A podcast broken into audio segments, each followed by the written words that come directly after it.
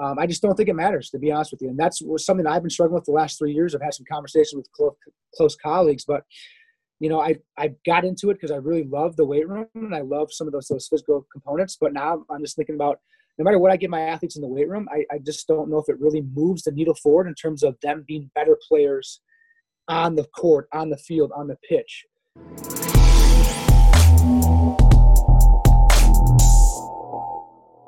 Welcome to the Upside Strength Podcast, your number one resource for all things fitness and performance in Switzerland.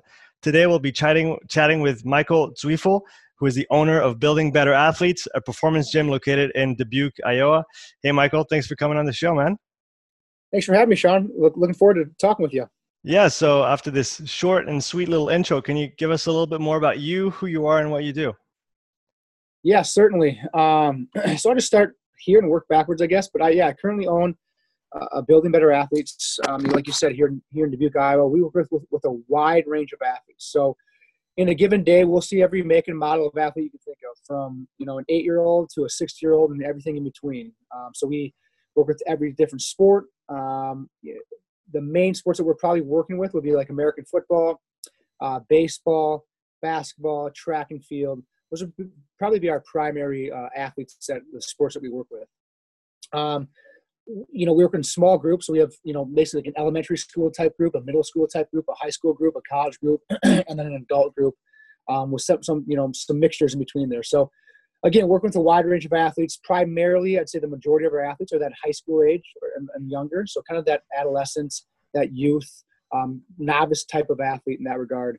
Um, but yeah, doing this now for, I think it's been about almost a decade now, about eight years, uh, owning Building Better Athletes and, and kind of growing and working um, in the in the private sector. During this time, I've also actually been on and off with the with the college teams. I, I've been a, a strength coach um, in a local university. They're NAIA, which isn't NCAA, and so I work more as a consultant with them. Um, doing that for eight years, and then for actually a five year stretch, I was a, a uh, an assistant strength conditioning coach at a local university as well. So been in both the private and public sectors. Um, played American football in college and professionally. Um, actually played overseas in, in Vienna, Vienna, Austria, um, for the Vikings. Um, after uh, the Packers released me, I was with the Green Bay Packers for a short time.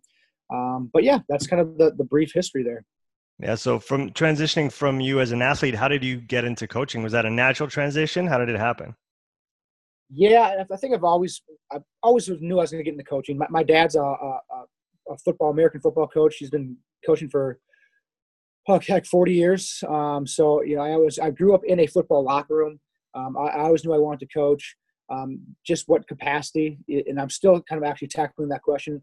Uh, you know, how I want to move forward with this, but I always want to be involved with coaching in some some capacity. But I, um, my summer jobs during high school, summer jobs during college was was coaching. You know, local camps, uh, whether it be football, basketball, back with the high school, or just like back in college when I kind of started this training athletes because I, I, I always loved the process of working to get better and I always enjoyed um, the, the, details and the nuance of all the different components how they how can they affect and influence uh, performance.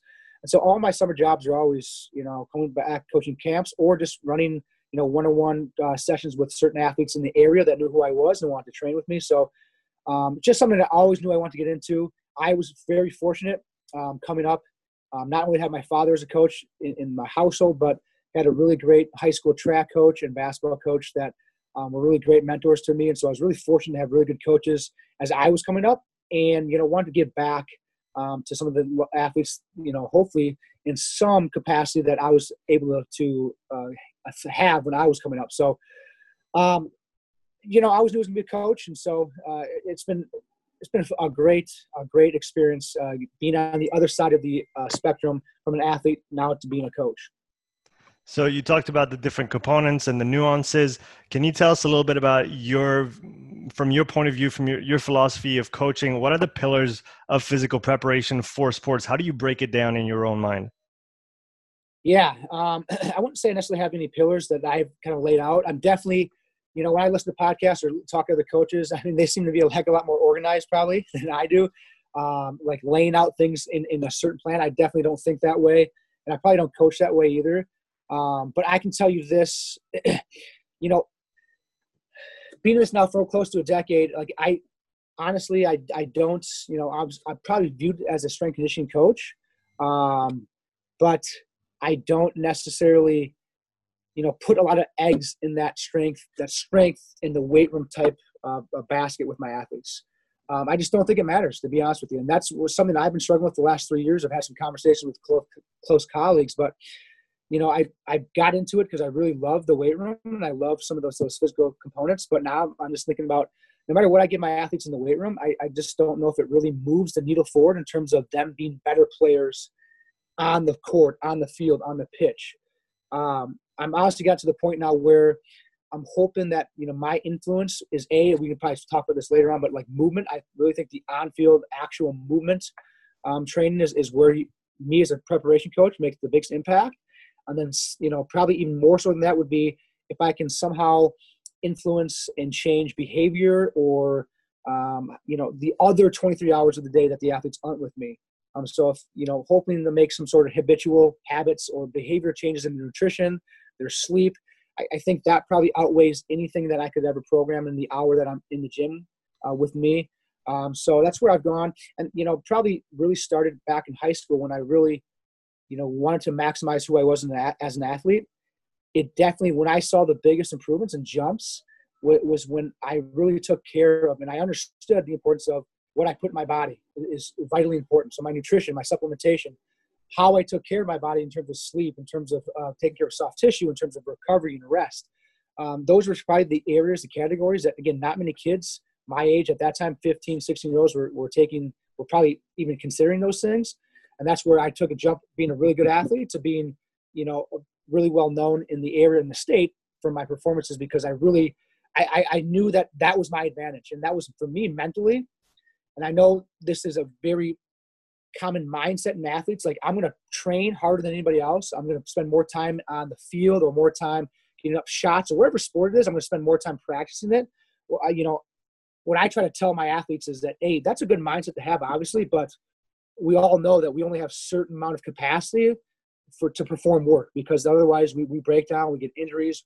You know, but when I tell my athletes that, what I what my mindset was that I'm going to find that advantage. I'm going to do more than anybody else nutritionally. No one's going to eat as as good as well as I'm going to eat. No one's going to sleep and have their bedroom environment, their sleep environment, eh, you know, to the quality that I'm going to have it. No one's going to take care of their bodies like I'm going to have it. So you know, I try to stress my athletes there's way there's much more ways to have that competitive advantage than just spending more time in the batting cage or more time getting up 5,000 shots a day, wherever it may be. You can have that competitive advantage by your breakfast, by your lunch, by your dinner. You can have that competitive advantage by what you do that half an hour before bed. So there's a lot of different ways that I think I my what I see myself is I want to affect that. If I can somehow, you know, influence and affect behavior and, and habitual change in terms of maybe their habits before bedtime, maybe it's their breakfast, whatever it may be. Those are all areas that I don't think many athletes, especially young athletes, think about that that component could be just as beneficial, even more so than spending an extra half an hour practicing your sport. And so I, I try to make that very clear. Um, again, I don't have certain um, silos or, or, areas or uh, categories that I try to lay out with my athletes, but I just want to affect that other 23 hours. And I think that's where, as coaches, I think we probably have more influence and impact than the hour that, that they are with us. I think those other 23 hours are much more beneficial. So I'm trying to really work on the last couple of years of how I can touch and influence those other 23 hours that they're not with me. Yeah, I like that idea of the the other 23 hours. What are you doing then to to make to make the difference? So I want to come back to this later on. I do want to come back on on the piece of uh, of the strength. Um, you know, let's take for example a, a, football player that you might be working with who's say in college um, how strong is strong enough because you you need to have a certain baseline just you know for for structural purposes uh, injury prevention you want some muscle mass say around the shoulders and other areas because they're going to take some hits so how do you decide okay now he's strong enough we're going to maintain this and now we can really kind of focus in on on the speed on the agility on the perception on the reaction and all those other factors that like you said have a much bigger impact on the field than how much you bench yeah, and I I don't have a number for how strong is strong enough. Again, what what, what I think we all coaches need to realize that strength is, is expressed in many different forms and fashions. And just because someone has weight room strength or whatever exercise you want to pick in, in a weight room setting does not mean that that strength is exhibited um, in the sport. And so strength is contextual, and that's what uh, you know. All the literature is showing nowadays is that you know just because you you have a two times body weight uh, squat does not mean that that some that force will then be generated when you change direction or when you sprint.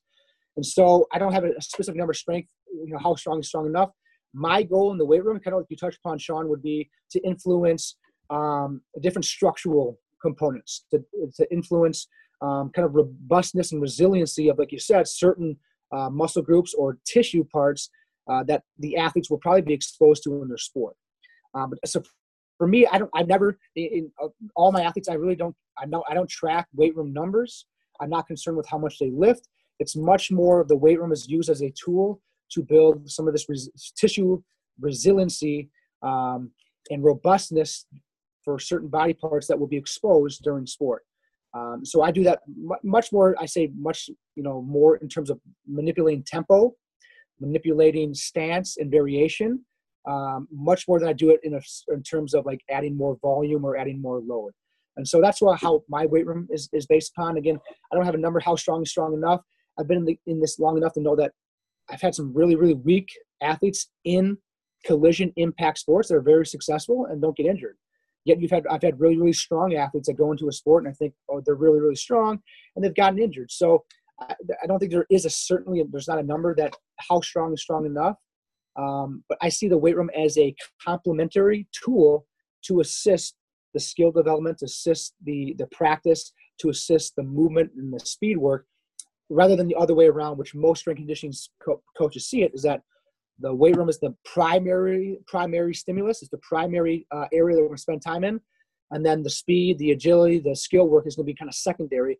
And I just kind of flip those roles. So, in that sense, I see the weight room much more as a an assistive tool, a complementary tool to a, um, be able to provide a little bit more um, stress to certain, like you, we talked, I said earlier, certain body parts, muscle groups to provide just a little bit more um, resiliency that they can then hopefully carry that onto their sport.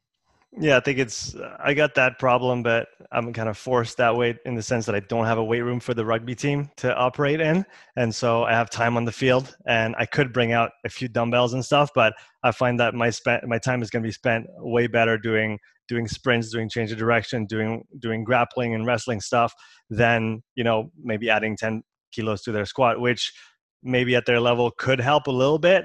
Uh, and obviously, I do recommend that they do that on the side but for me it's, it's definitely not a, a, the main the main thing that we work on throughout the, the, the preseason at least yeah that's a that's a great point uh, and even going with that like for my my gym i've actually kind of cut back on a lot of the equipment that i actually have to, to a emphasize space but b again when people think about getting stronger again we, we tend to think about that the barbell is the only methods or means for one to get stronger and that's you know totally untrue. And, and so there's so many different means and methods that one can get strong um, that doesn't involve a barbell that I think coaches tend to, to forget about. And just like you said, I work with some teams as well where we're out in a court or a field and we don't have the weight room there.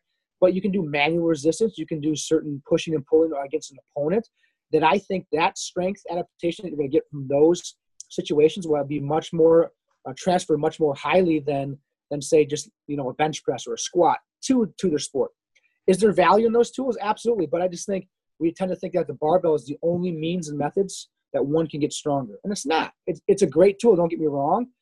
But I think it's oftentimes overused um, when there's could be other methods and means that athletes or coaches could, uh, uh, you know, apply to their athletes. I think would get much more specific and much more transferable results than, than just strictly a barbell.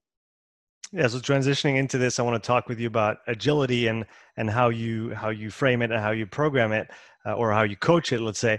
Uh, so to begin with, what are the biggest mistakes that you see in in sports prep uh, regarding agility training? What are people doing that they think they might be affecting change, but maybe they might not be, or not to the extent that that they think? Could you can you kind of give your perspective on that?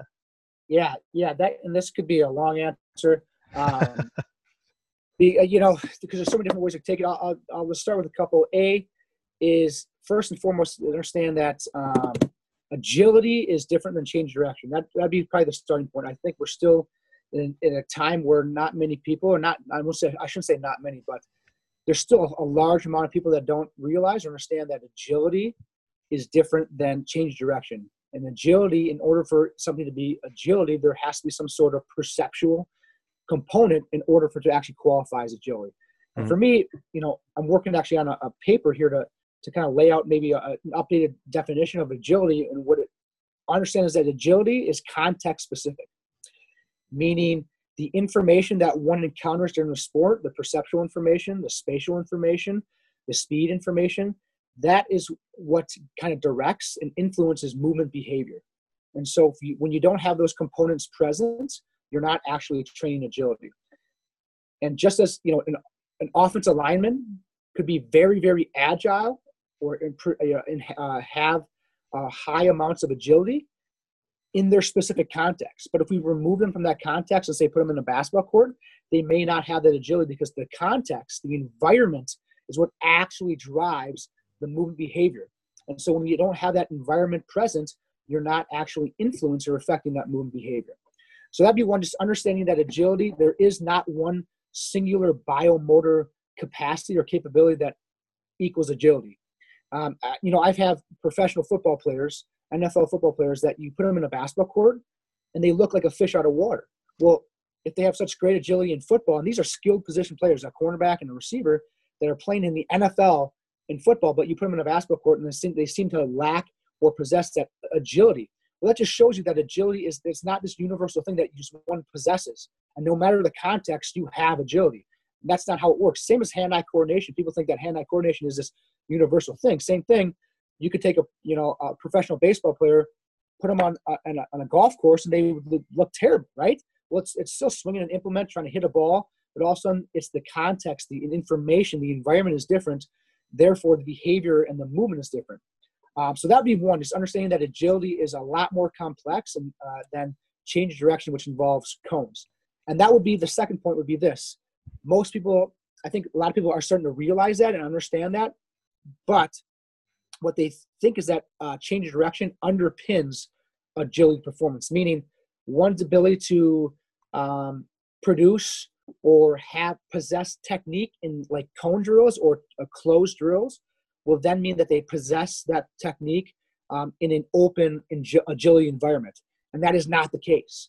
And so to think that that you need to start um, or underpin complex movement with closed movement I, I think is a mistake. And I think it's a waste of time because those, again, when the information is decoupled or when that information is not present, that perception is not present, that's driving the movement, that contextual movement in their sport, then I think for me, I think it's a waste, just a waste of time. Um, so I know that might be a little good starting point, Sean. I, I would go further in that, but I just don't think I think it's a waste of time for many people to just go to closed drills because they think that underpins technique what I suggest to a lot of coaches is just take take some of those same things that you're probably doing in your your closed drills, your change direct, direction drills, and just try to find ways to add a specific perceptual information within that, and you're set. Um, so for for me, that might be just putting another human body in front of them that they're moving off of. Um, that may not most sports, um, minus like you know like swimming, diving, and things like like that, most field-based sports, the information that's very present in all those sports is another human body. I'm reading, I'm reacting, I'm perceiving another in, uh, human body. That's the information I'm deriving. That's that's directing my movement. So if we can have a human body whenever possible um, in our in our, our, our activities or our drills, I think that is a heaps and bounds better than just laying down cones or laying down mini hurdles or just doing lines or whatever it may be. So, you know, for a lot of people that they start with like basic shuffling mechanics or basically basic crossover mechanics, or they'll get into and do like a 90 degree cut. Well, why can't we do all those things? But instead of laying down a cone and saying you're going to make your cut at this cone or a line, you're going to make your cut at this line, why can't we just have a human being in front of them that they are perceiving and then moving off of? So when the athlete in front of you makes their move, you you couple your movement to them, and that that in that situation, it's very it's just a small tweak. But now the athlete is actually getting uh, repetitions of tuning or being sensitive to the information that they have to react to in sport, and that's another human body for most people. Now that again, that, that may be watered down a little bit. I, you know, moving on beyond that, and another problem I see in the world of agility is that most people stick to simple uh, mirroring activities. and mirroring, like I said, that kind of what I laid out was like a basic mirroring activity. And those things are great. Like a tag is great. Cat and mouse activities. Those things are great starting points. But like that's where me now, my warm ups are basically those basic, really um, mirroring cat and mouse tag type environments. But then when we actually get to the meat and potatoes of our movement, the information and the, the complexity and the constraints that I lay out are very specific to the sport and the behavior that I want my athletes to interact with. What I've seen now is this is that while I think coaches are getting a little bit more aware of what our constraints are what agility is of, of perception and action coupling, what they're sticking to is mostly mirroring activities or tag activities that when you look at the behavior, you look at how it, it acts, how it feels, it doesn't act and feel or behave much like sport, right? They're fun games and they're, they're a good job of, of working on perception, but we need to get a little bit, move the needle a bit more forward towards actual specific scenarios, snippets, or like bite sized, uh, you know, pieces of the actual game and have those be the majority, of the meat and potatoes of our agility work, not mirroring activities, not cat and mouse, not tag. Those to me now are like baseline stage one. That's where we start with. We, I really don't go uh, I don't water it down any less than that. That's like stage one. Then we move on. It's very specific. It's very um, uh, trying to again take snippets and pieces of a game, and how can we manipulate certain constraints to influence or manipulate behavior of our athletes. So again, I probably didn't answer quite maybe how you wanted, but we can definitely go in deeper this because this is a topic um, that I'm very passionate about. Yeah, when you were talking about the the difference between change of direction and agility, it it is, uh, I mean, evident in the sense that you have a closed versus an open environment. Um, but to play devil's advocate, maybe for a second, um, when you talk about linear speed, you would still teach uh, linear speed mechanics um, without necessarily that open environment, correct? Or would you in that case as well go straight to an open environment? Or would you first practice close we're talking about novice people that don't know how to put a, a, foot in front of the other. Would you still teach them those basic mechanics before you move on to an open uh, to an open environment? So yep. So two things with this uh, I'll, I'll, start with see if i can remember them um, one would be this what i've done with linear is and by closed um, and versus open I have to get a little more specific in what you mean by that. But for me, when I do linear stuff, it's there's no I don't do really any more like uh, drill based. So no wall drills, wall switches, sled marches. When we do linear stuff, in a sense, it's all open. Meaning, when we're trying to inf- uh, affect and influence uh, maybe technical, mechanical change, it isn't an open environment. Meaning that they are actually sprinting or accelerating. So it's not we're going to do a wall drill breakdown eight, you know, switches on a wall or sled march. Um, it is actually get on a line. We're gonna do what I call three step burst. It might be like a one step burst, one step burst, just one step out, and then kind of you know uh, uh, just uh, slowing down and walking back, and then we'll affect, affect change in that regard. So in, in a sense, it's open, meaning it's it's a full speed acceleration, and then we'll progress to maybe two steps, three steps, five steps, where it may be. So I'm not necessarily breaking it down into these this this kind of part whole part kind of what a lot of coaches do. I'm keeping the whole. Mm-hmm. And the second regard regard with that would be is this is that sprinting um, in general is a little bit more of a it's a more repeatable action than than kind of agility or, or movement in a field based sport where it's so complex and so varying based on the scenario that you can get away I think a little bit with a little bit more um, actually just sprinting and working on some of the technical changes in sprinting. While sport is so much more complex that i don't think there's any baseline mechanical technical positions or shapes or techniques that i want my athletes to work on because the sport is so complex. So that that kind of makes sense there. But um, so going back to, to sprinting what we do what i have changed actually um, in the last few years is that i will definitely 100% reduce the amount of kind of pure speed work that we do, I will start with maybe some burst and maybe a, you know um, some resisted runs or wherever the, the, the emphasis of the day is. But then as soon as possible, very quickly, we go into contextualized sprinting. They're holding the ball. They're getting chased. They're chasing somebody. So very, very quickly, I reduce that, say that closed component, and we get into some, uh, we get into uh, contextual sprinting. I do that a lot sooner and a lot more often than we than I do um, than I used to do. And so obviously fly 10s is a huge thing in the world of strength conditioning now. You know, we do fly, we I still do fly 10s, but I do a much more of getting chased or chasing somebody when we work on a max velocity. So we, I want to work on max velocity. Why can't I just open up the space, open up the time, have someone chase or chasing somebody else, um, you know, decrease some of the, the amount of op- component uh, opponents in the space in the environment, and that will influence and affect the speed one reaches. And so my speed work is definitely reduced in terms of the purely speed work, in terms of purely like a session is going to be dedicated towards strictly speed.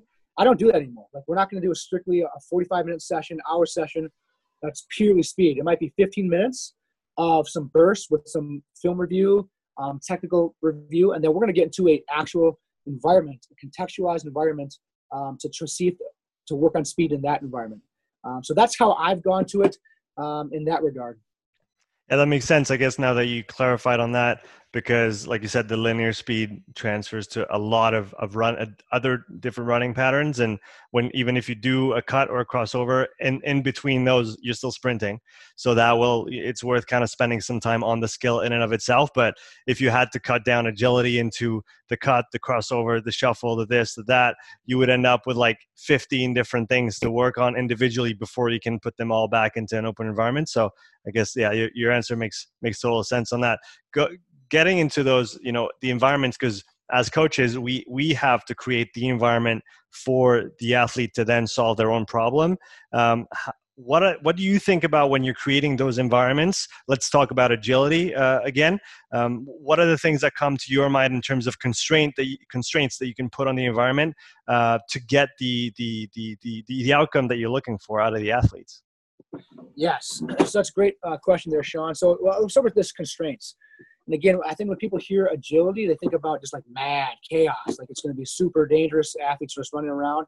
Well, and that's where constraint manipulation comes into play. And so, you know, one way we can, you know, you know, kind of move the needle forward or, or back on like complexity and chaos is by manipulation of constraints.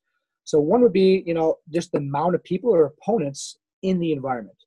Um, so you can go from one v one to one v two, two v one, etc. So you can manipulate that to get to increase or decrease the complexity of the task at hand. For older athletes, uh, elite level athletes, we're gonna. I want to. We might, you know, we want to kind of enhance the complexity because sport, depending on the sport, is is very complex. Um, again, going back to baseline, like one v one for me is like a very starting point. Um, that's like a warm up is all one v one. But post that, I tend to I tend to add a little bit more complexity to what we're doing. Again, I think a lot of coaches end with 1v1. They do closed drills, and we're going to end with a mirror drill. We, we've now done agility. But if you think about sport, if you break down sport, um, 1v strictly 1v1 scenarios don't happen all that often. There's usually going to be some sort of uh, a, a, a teammate within the picture that you can use to your advantage or disadvantage. You usually have some sort of trailing or another defender coming from a certain angle of space. So 1v1 snippets or scenarios happen very, very uh, infrequently in sports. And when they do happen, it's a brief moment that you have to expose it and then it's gone. Because if you wait too long, then there's another com- uh, opponent or opponents coming with into the picture. So again, another problem I see, um, and I'll get into this one here. Another constraint you can manipulate, excuse me, manipulate is time. So more t- time is usually going to equal more speed, more forces, more stress. Less time is going to kind of reduce the complexity, less speed, less you know forces, all that kind of good stuff. But what I see is this: time is one constraint. I think coaches need to do a lot better job of manipulating because when you do some certain mirror drills or environments or activities, what, what we typically happens is that you give the offensive person unlimited time to all of a sudden they're juking around for 15 seconds, and not only are we out of like the bioenergetic kind of uh, energy system that we that's specific to sport, so that's not only specific to what you're working on now what you're you're actually kind of i think developing skills that are not specific to the sport. You can't just dance around no, matter, no matter what sport it is you can't just dance around for you know five six eight seconds on one opponent and think you're, you're doing yourself justice because there's going to be a trailing opponent that's going to knock the shit out of you. So same with rugby football you can't do that. So coaches need to i think we need to reduce the amount of time that we give athletes to make decisions. So time is another one. Space is another easy one to, to, to manipulate more or less space. Again, if you want less complexity, less speed, less risk, just reduce the space. Just close the, the workspace environment. If you want more complexity, more speed, more forces, more stress, open the space. And we can manipulate that depending on the time of year, depending on the day of the week in terms of where the next game is and what's what adaptations we want our athletes. Those are ones. Uh, another easy one to manipulate would be rules. So if you're doing like small-sided games, and we do this with our football players a lot, basketball players, etc., just manipulate the rules. And that could be, you know, uh, who can who can move in what direction? Can you pass the ball forward or back? Um, so, like for example, a small-sided game game that we do with our uh, on our football field would be we just did the other day would be uh, defense has to. So it's like a three-on-three game. So offense has three players, defense has three players. The defense has to send a blitzer. So they have to throw. They have to one of the three defenders has to blitz. The quarterback, okay, cannot run. So they can't pass the line of scrimmage. So we just added those two rules. Defense has to send a blitzer. It can be anybody they want from any location on the field. And the quarterback can't run. So why we did those rules? A, the blitzer, what it works on is the quarterback, you know, before the blitz comes, has to find and see where the blitzer is coming from. It allows the offense to have one-on-one matchups, meaning there's to be only two defenders now versus two other offensive players because 3v3, quarterback and two skill guys. So they have one-on-one matchups. Um, if the ball's out and they catch the ball in space, they, they, they now have a chance, more of a chance to manipulate that space to make a guy miss and make a big play happen. The quarterback, what he's doing is that the fact that he can't run is he has to work on scramble. So he can't just catch it and run to open space. He actually, he actually has to keep his eyes up downfield, see what his receivers are doing, keep the play alive. The offensive receivers have to work on now scramble rules, which is a thing in NFL like football. When a quarterback breaks pocket, all teams have scramble rules. Meaning if you're deep, you come shallow. If you're shallow, you go deep. So now they're working on these scramble rules. So just by manipulating these easy rules, we we uh, are influencing behavior in a manner that I wanted my athletes to work at. With the blitz coming, you have to get the ball out fast. You have to get the ball out at different arm angles depending where he's coming from. Um, you have to change. You have to move the throwing pocket or where you're going to set up your feet. Um, so those are all easy ways rules. People often think about forget about just it, uh, manipulating the rules can be very beneficial. The last main way that I do it is equipment. Manipulate the equipment especially working with young athletes, this is a huge, huge area that coaches do it intuitively. They may not even know it, but manipulating the equipment, the size of the size of the ball, size of the bat, size of the the goal, the height of the, the net, height of the rim, etc., um, are all easy ways to manipulate equipment. So, like for young, our young athletes, and these are um, kind of diverse athletes, so we're not working on a singular sport. Like one of the things we work on is like volleying, so keeping something in the air instead of getting like a soccer ball out or a volleyball out or a rugby ball out, where it may be, and just working on keeping the ball up, we might bring out like a beach ball or, or a, a balloon that naturally the, dynamics of those that equipment promotes the ball staying longer in the air. So they have more volleys, they have more success. So that's an easily easy uh, equipment manipulation to promote um, some of the skills and behaviors that we want our athletes to adapt. If you think about like tennis, what's a big thing in tennis is that they they they uh, lower the net they have a ball that you know um, bounces higher. They have bigger rackets. All those are equipment manipulations that coaches have been doing for years. What's popular in, in soccer or, or uh, European football? Well, futsal is super popular, right? It's a heavier ball, a smaller ball. It stays on the ground longer to promote more foot contacts or contacts. Um, so all those skills and behaviors are uh, being adapted because of an equipment change. So those are the main ways that I uh, uh, manipulate constraints. That being said, going back to all the way to the start would be when you manipulate constraints, especially if you're working with any kind of athletes that uh, play a certain sport, where we have a team of athletes, those constraints should have very specific goals or outcomes. It's not just willy nilly. We're going to just throw this in here because it looks fun or cool. No, like the, the, the purpose of constraint manipulation is to encourage the athletes to interact with new information and to promote um, to promote creativity to cr- promote adaptability to these new constraints. So, like I laid out in that football example, example, I I put those rule changes, those constraints in place for very specific reasons. It wasn't just because you know let's just do this on this day because I think it. I saw a coach on Instagram do it, so I'm going to copy it. No, the constraint manipulation should be for a really direct and specific reason for athletes to adapt new, more functional, more robust movement uh, problem solving ability to these constraints, not just because it looks fun or looks cool. Um, so that's where I guess you know working on agility and manipulating constraints where I come from it. That's kind of the background I come from it uh, at it from. So in, in, those, from all those constraints that you that you laid out for us, uh, is there like one that you're kind of really careful with that you know is you know kind of high stakes and you you want to manage it really carefully versus the other ones, or are they two? Are they all kind of on the same playing field? Yeah, it, obviously it all depends on the the context of the athlete, the hand, the the age, the sport, etc. Um, that being said, probably the one I manipulate, uh, you know, first and foremost would be like time. So time, because time is the kind of the ultimate constraint for creativity, and so I definitely am always aware of time. I always have a time constraint with my athletes. So that would be number one. Um, number two would be like space. Um, those time and space kind of go hand in hand. Um, so if you if you think about it, if you manipulate space, a bigger space, you're probably gonna have more time. Small space, less time. So those kind of go hand in hand. Um, same thing. If you give an athlete less time, they they they can only explore a certain amount of space in that time. So those two kind of go hand in hand in that regard. Um, um, after that would be definitely the number of opponent, opponents. Um, so understand that moving on beyond 1v1, but the number of opponents in the, into an environment would be the, the second one. So those would probably be the one, two, and three areas that I, I work to manipulate. And then the last ones would probably be um, rule change and equipment change. Right. That's that's really interesting. So I want to talk now about uh, teaching speed, and more specifically, teaching speed to youth athletes that don't have any experience, any previous experience, say in track or anything like this. So how do you take young kids who are still maybe a little bit clumsy and can't put a foot in front of the other and teach them the mechanics of, of acceleration and sprinting? Yeah, um, that's a that's a great question, a tough question. And I think if I had the answer, I'd be a, a rich man. You know, what, what, how do you teach it? Again, for me, it's it's I don't break it down. Like I know whole part whole whole and, part whole is a, a very popular thing, but I want my athletes to actually those young athletes to actually run fast and or and or we'll just manipulate again certain constraints within the environment whether it be adding like wickets or Excel ladders or holding an implement those different constraints let the body self-organize around those constraints but it's still the whole being there. So again what we want to think about is not like breaking down a task.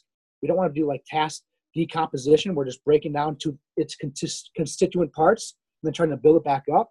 We want to do a task simplification. So that might be just reducing the distance. It might be taking out body parts. So that's that's why people use like a dowel or a hurdle on their back. It takes out the arms. The body now has to self organize around that lack or that constraint. And so the lower body now has to uh, self organize around that constraint. That's why people do wickets. Those are self organizing tools. Um, so, again, I wouldn't say that all my young athletes have super great technique or, or mechanically sound. But when we do work on it, I want them to run fast. And we're going to keep the whole the whole. We're gonna we're gonna just simplify the task, um, and maybe reduce the distance, but we're gonna ha- still have them run fast um, in that regard. So I don't have a great answer to that, but other than simplifying the task for them, I still want them run fast. Um, little kids don't like drills; they don't like repetitive. You know, get on a wall, do the do wall drills or things like that. Um, instead, what I want to do is just manipulate their body or the, the environment and its constraints and then let them self-organize around that. So the three favorite ways I kind of laid out two would be them holding some sort of implement, them going over like mini hurdles or just uh, little sticks on the ground, or just doing like lightly resisted running. Again, that's a huge benefit of resisted running is the, the self-organization effects, the mechanical technical effects that a resistance, some sort of resistance around your waist has. It automatically, your body automatically organizes around that constraint because it is a constraint to get into more effective and efficient uh, movement strategies. Otherwise, you're not going to be able to move yourself. So that's how I would do it. Manipulate constraints, simplify the task, but still keep the whole the whole. Still keep the, the main goal, which is sprinting or accelerating. I still want that present. I don't want to break it down. Um, I want the whole the whole. And so that's for you youth athletes. For your slightly older athletes, let's say if you if you had extra time, if you had all the time that you wanted, would you still dedicate some of that time to drills in one respect or another, or would you still just kind of put all your money into the box of keep the whole the whole and and and just sprint?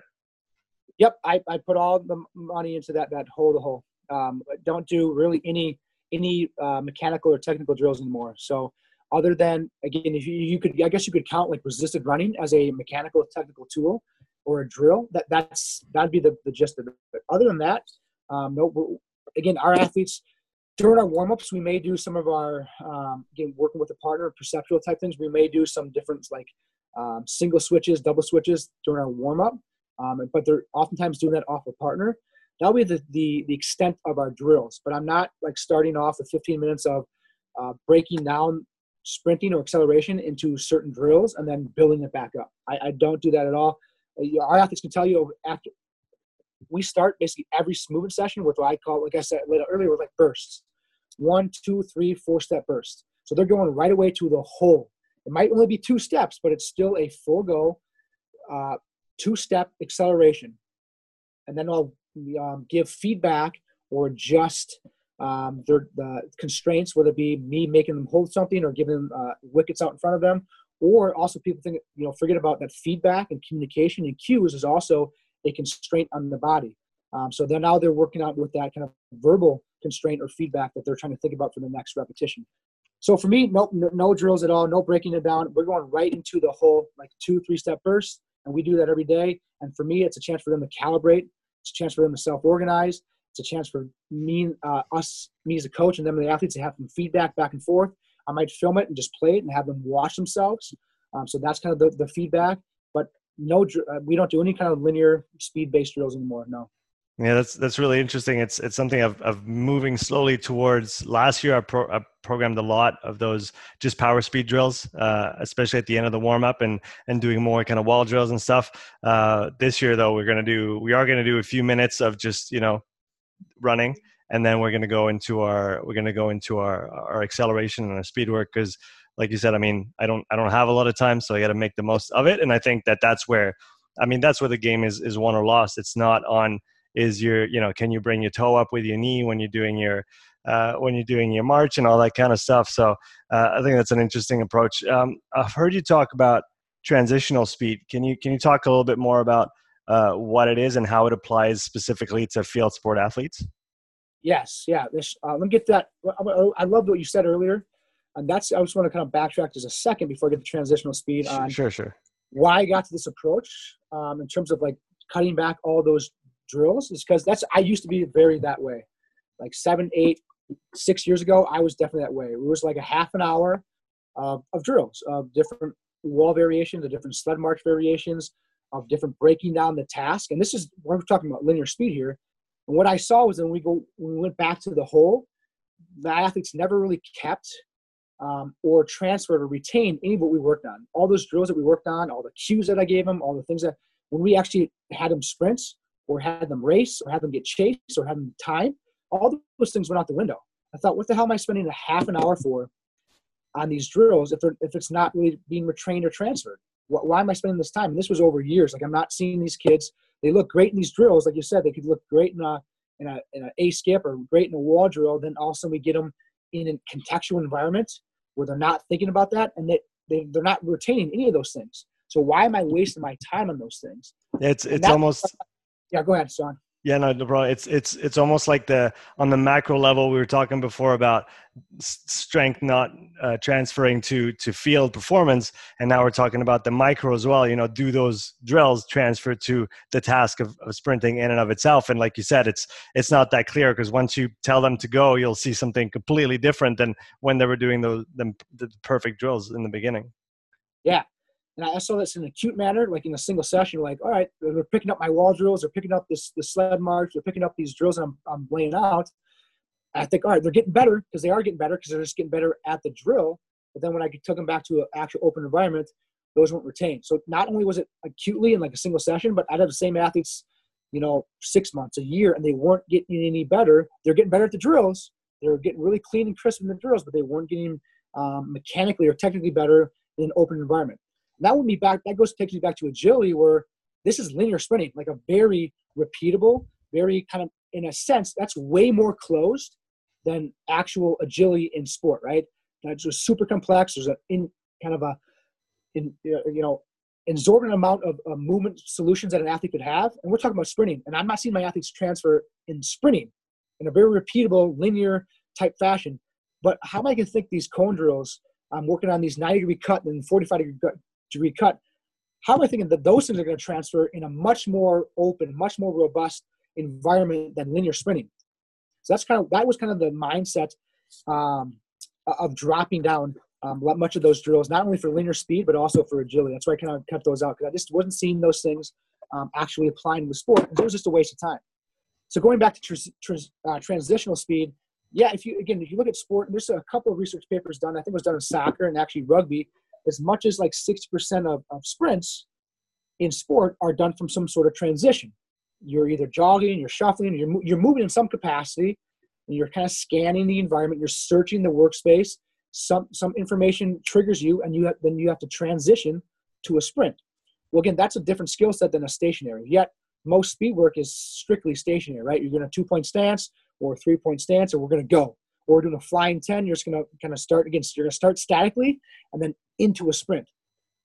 But sports, again, you're moving in some capacity, you're jogging, you're shuffling, and then you have to move to 100%. So you're not, you, you're not having that stationary or static start into a sprint. You actually have to transition from some sort of uh, previous movement. And that's a different skill set. And so we try to include a lot of different transitional movements, and that's where contextual sprinting I think takes care of all that. Like if you're putting your athletes in contextual environments, there's going to be a ton of opportunities, a ton of instances where they're going to have they're going to be doing some sort of movement, a ball release or an athlete release or whatever it may be, and they're, they're going to have to transition into acceleration or sprint from that previous uh, locomotion. So um, I think coaches need to get out of the mindset that we always got to train sprinting or speed or linear speed from a static position or static start. It involves, it's a lot deeper than just statically starting into a sprint. Um, just watch sport. Watch some of the big plays in sport where athletes are just jogging or they have the ball and they're setting up a defender by just lulling them to sleep, going slow, and then boom, you know, quickly sprinting by them. So um, I do a little bit in terms to address it, but I think when you build, when you start to think about building contextual environments, that kind of represent or have snippets of sport, those transitional periods are going to be automatically in there because that's what sport is. That's the nature of sport. Yeah, going back to uh, you, you touched on it briefly a couple times, but I want to talk about the warm up and how you uh, see it and structure it. Uh, maybe what would be interesting is can you give your your take on how did you structure warm ups when you started coaching uh, a decade ago, and how what do your warm ups look like now?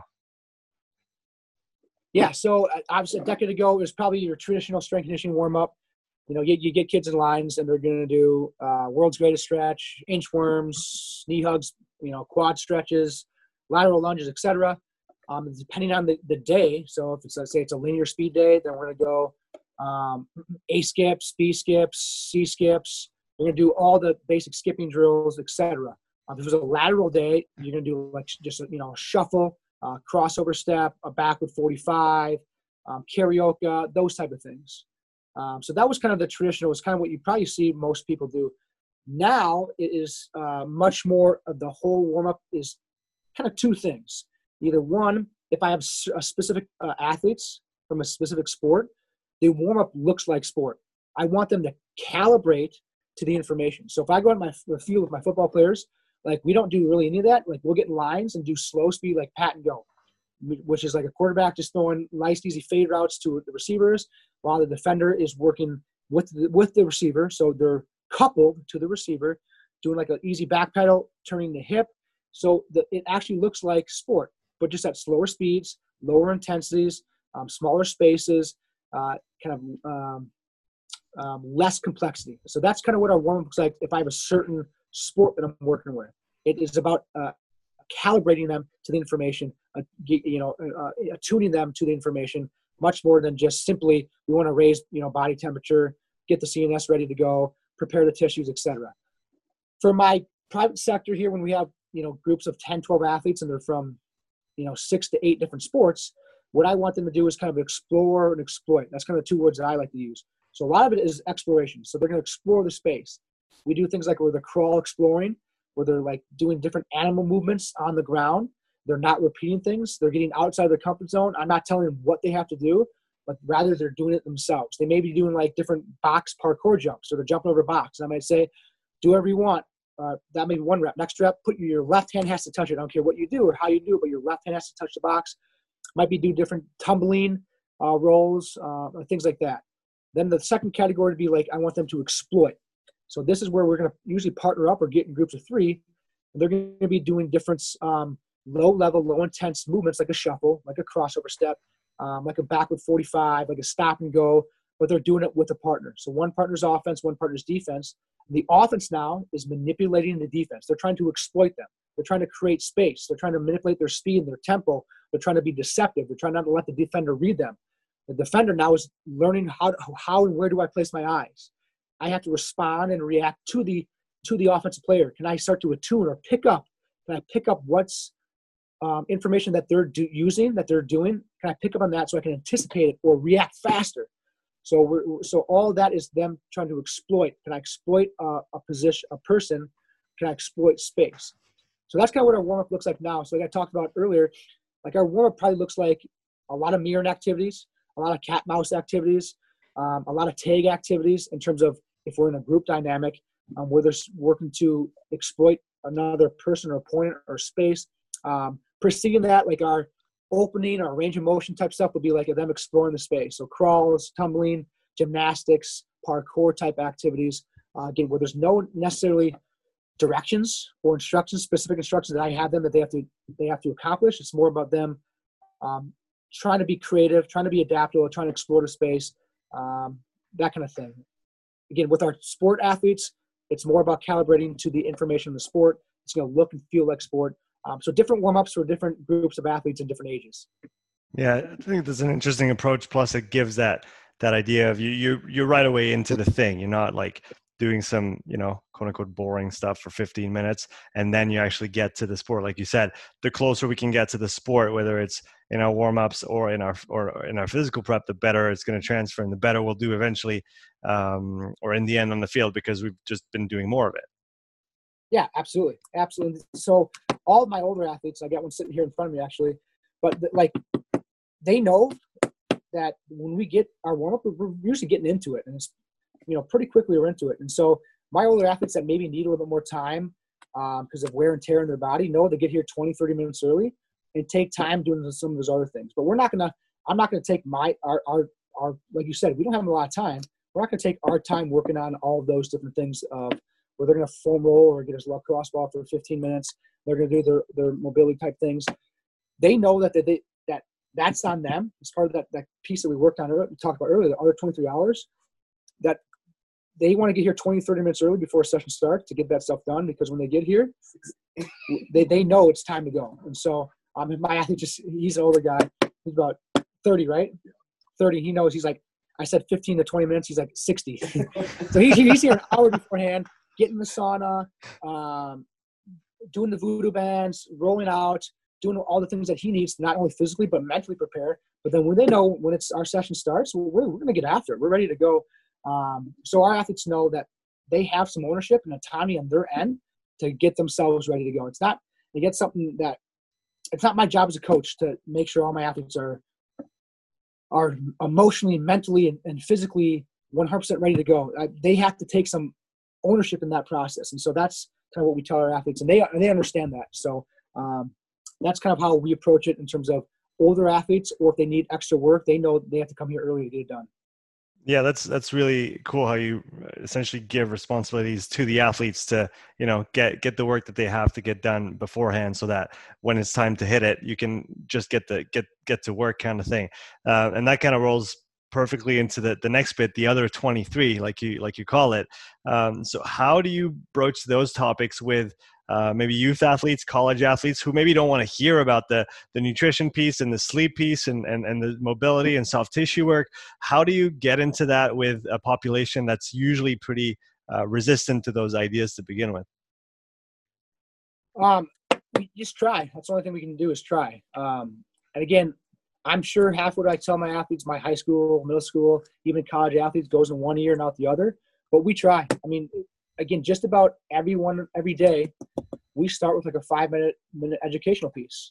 So we'll talk about, we'll have them fill out uh, what they ate for that day, and we'll just talk about it, have a conversation about it, see if they can add more things, or you know, why did you make that decision? You know, try to lead, try to peel back some of the layers of what, you know, why did you have it for breakfast? Well, because I woke up ten minutes late. Well, all right. The reason they had bad breakfast is because they woke up ten minutes late. So let's let's try to influence and affect that that sleep behavior because that will then snowball into having a better breakfast. But we, I, again, I'm sure my athletes get sick of it, or I'm sure I, sometimes I look at their faces and there's a glaze over their face. But we start like every session with five, five to ten minutes of like educational, um, whether it be just me sitting on a bench and we're just talking, um, or I have PowerPoint. So we used to call it meeting Mon- meeting Mondays or Talk Tuesdays. They come into our office. I'd have a you know a couple slides in a PowerPoint. We just talk about those things.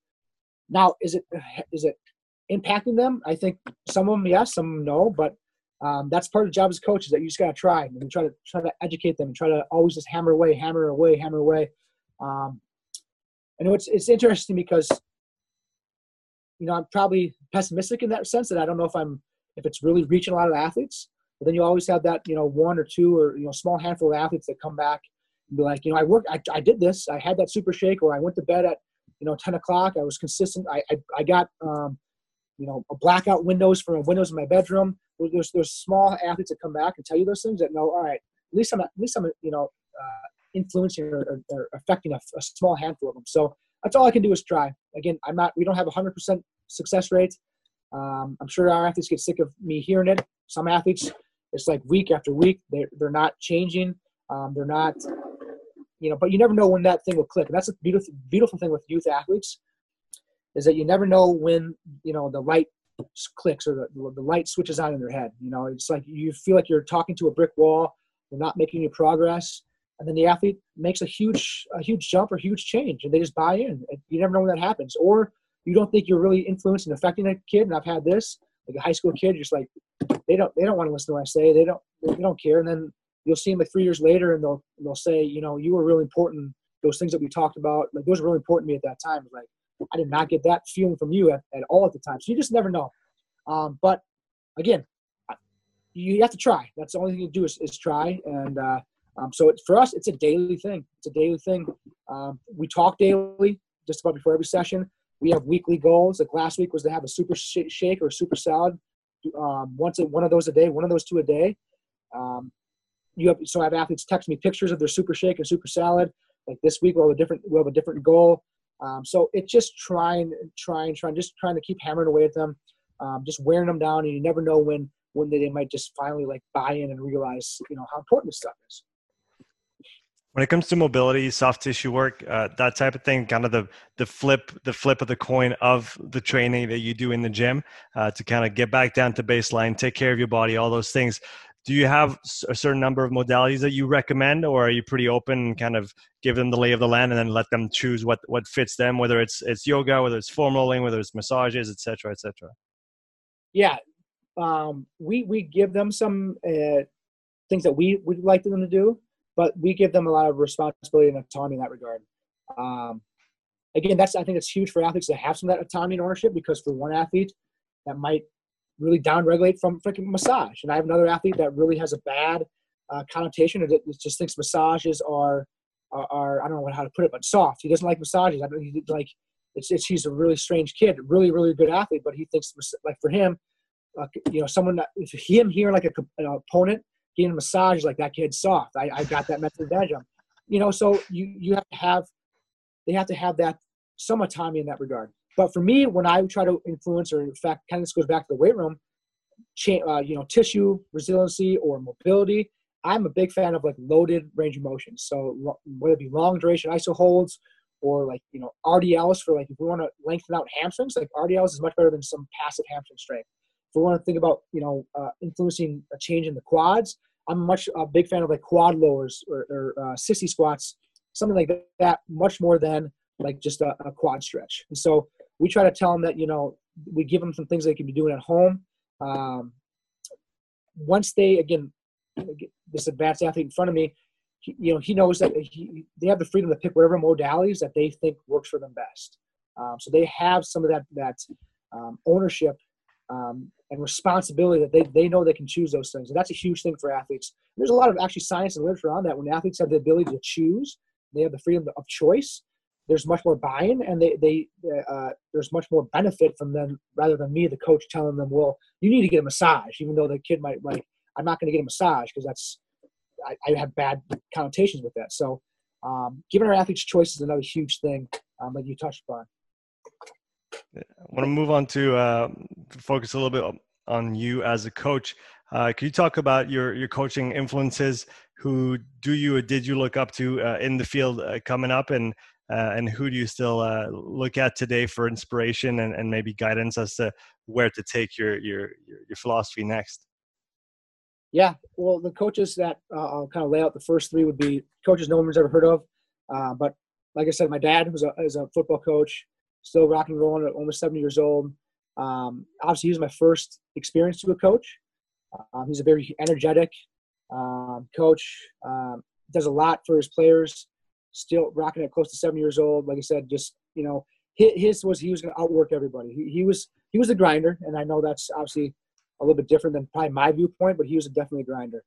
My high school track coach, um, Mark Moss, again, someone no one's ever heard of, but um, one of the most like caring and genuine coaches ever had that just genuinely cared about you, A, as the, the person first, and then all your successes. It could be like a one inch PR in, in the long jump or, you know, one hundredth of a second, but for him, that, that was like the world. Like he made it celebrate like the world and he made you really feel good about yourself. He made you, and, and track and field um, is kind of a boring, I love, I love track, but it's kind of, you know, a boring sport. Um, and he made it fun. He made it engaging. Um, he had a, he was passionate about it, and you could just see that passion. So uh, Mark Moss and my high school basketball coach Hugh Gnatic, um, he actually it's funny because Hugh, my coach Hugh Gnatic, he's the all-time leading scorer in our high school, and I'm second. He always wanted me to beat his record. So he's very he was very humble. He wanted people to succeed, and he put us in situations to be successful. And he always gave us confidence. And I'd have nights where I was struggling on the court, and he would just and I'm like he wouldn't take me out. He would sit me down in timeout and just say, "Keep shooting." Just always admitted confidence to you, and always you know um, kind of gave us, gave me and the rest of our team freedom to do things. And, you know, we weren't afraid to make mistakes. We understood that making mistakes was part of the process. And he encouraged us to make mistakes. And he, he allowed us to make mistakes rather than making a mistake and right away you're pulled out of the game, which a lot of coaches do. So then you become fearful of making mistakes. You become fearful of trying new things. You become fearful, fearful of being creative. Um, so those are probably the three, my three biggest influences. Um, I don't really have a ton of influences in the world of strength conditioning, to be honest with you. Um, close friends of mine, Sean Myszka is a really dear friend. Um, he's a guy that I bounce a lot of ideas ideas off of. We're part of a. He helped kind of co-found uh, uh, with Tyler Yearby uh, Emergence, which I'm part of, uh, kind of a, a, member of that uh, company, which is a movement skill education company and consultation company. That kind of when we talk about agility, that's what we work on um, of different products and consultations with with teams. Um, been really successful here. We've been open for about a year, but Sean's a guy that I've looked up for, to for many years, and always given me a ton of time. I'll start with one question, and all of a sudden we have a three-hour conversation. He's always been, really willing and generous with his time. Um, but outside of that, I don't have a ton of coaches in the, uh, in this, that are well known in the strength conditioning, conditioning field that I really look up to or um, look to for ideas and whatnot. I don't know. I've been pretty pretty blessed to have locally coaches that you know I've been able to bounce things off of. Um, so that's kind of what I stick to. Yeah, car- carving your own path. I like that. Um, can you talk about the game book that you put out? Uh, what is it? What it is? Who it's for? Because it's a it's a lot of what you do and, and how you coach your, especially the younger athletes, even the older ones. I mean, it, it's all framed into games, and we always say, oh, you, need to make it fun. You need to make the, the kids want to do it and not like force them. So so where did that game book come from, and and, and what what does it do? Yeah, so the, the, game book, I've gotten a lot of questions over the years of different games and activities that we do with our athletes. And I finally, during the quarantine, was like, yeah, shit, I got two months here. Let me just categorize, you know, uh, these in different areas and put it together and uh, put it out there. So, you know, again, for me, again, our, my main population is that high school, middle school, adolescent, novice type athlete, where the huge vast majority of them aren't going to go on to play college. And, you know, we might have count in one hand how many of those kids will then go play professionally. Even so, the, the goal I think of working with young athletes isn't for isn't elite performance. It isn't high performance. It isn't to put them in college. It isn't, isn't to give them a college scholarship, etc. It's them to really enjoy and embrace movement and embrace um, the physical literacy uh, uh, of what their bodies can do. And so, for me, games are, are really important in that because they promote an environment of what we talked about. They promote an environment of play, of creativity, of ownership, of autonomy, of adaptability. And those are all skills. Those are all behaviors that I think transfer to all sports. Um, and so for me, I think we, we oftentimes get caught up in the physical things, right? Well, we got to get stronger because when you're stronger in the weight room, we're going to be stronger in the field, and a stronger athlete is a better athlete. Well, behaviors also transfer.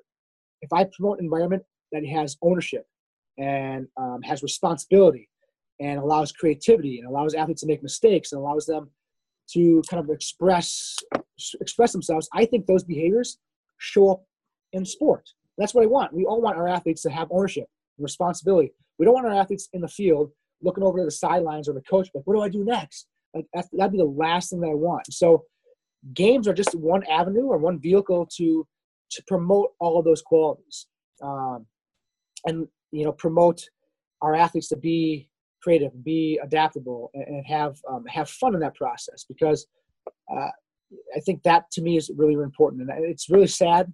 Again, when I you know see young athletes come into our facility and building um, that are you know 10, 11, 12 years old, and they they lack those things. The kids intuitively and naturally are very um, creative.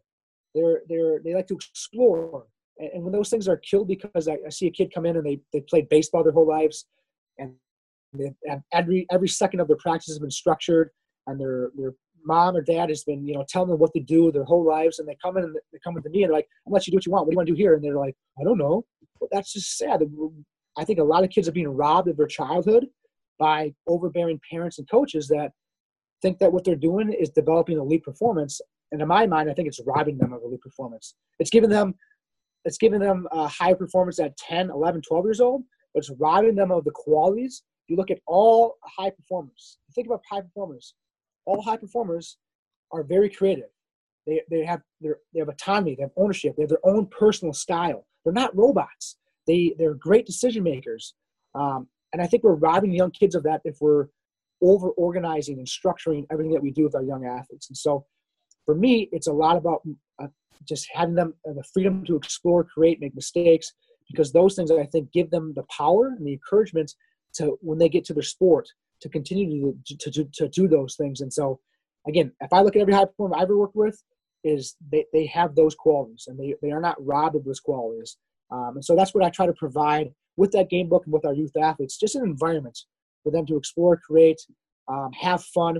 Because again, if a kid isn't having fun, they're not going to play a sport. If a kid isn't having fun, they're, they're missing out not only on the sports, but the, the, the benefits of physical literacy, of movement, of all the unique and incredible things that a human body is able to do. And that's why you, you see, you know, 25 to 35 year olds that are lazy or not lazy, but they're um, sedentary. They don't move. They don't under their bodies in uh, pain because they don't get out of the structured movement and explore all the unique ways that the body's uh, capable of moving. Michael, it's been absolute pleasure talking to you tonight. Uh, can you tell people where they can find you on the internet if they're interested in learning more about what you do? Yeah, certainly. Um, I, on social media, I believe we're uh, BBA Performance. So uh, at BBA Performance on Instagram, and the website is building dash better dash athletes.com. Um, but yeah, that's about it. Yeah. Awesome, man. It was a great pleasure, and uh, hope to talk to you soon. Thanks, Sean. Appreciate it.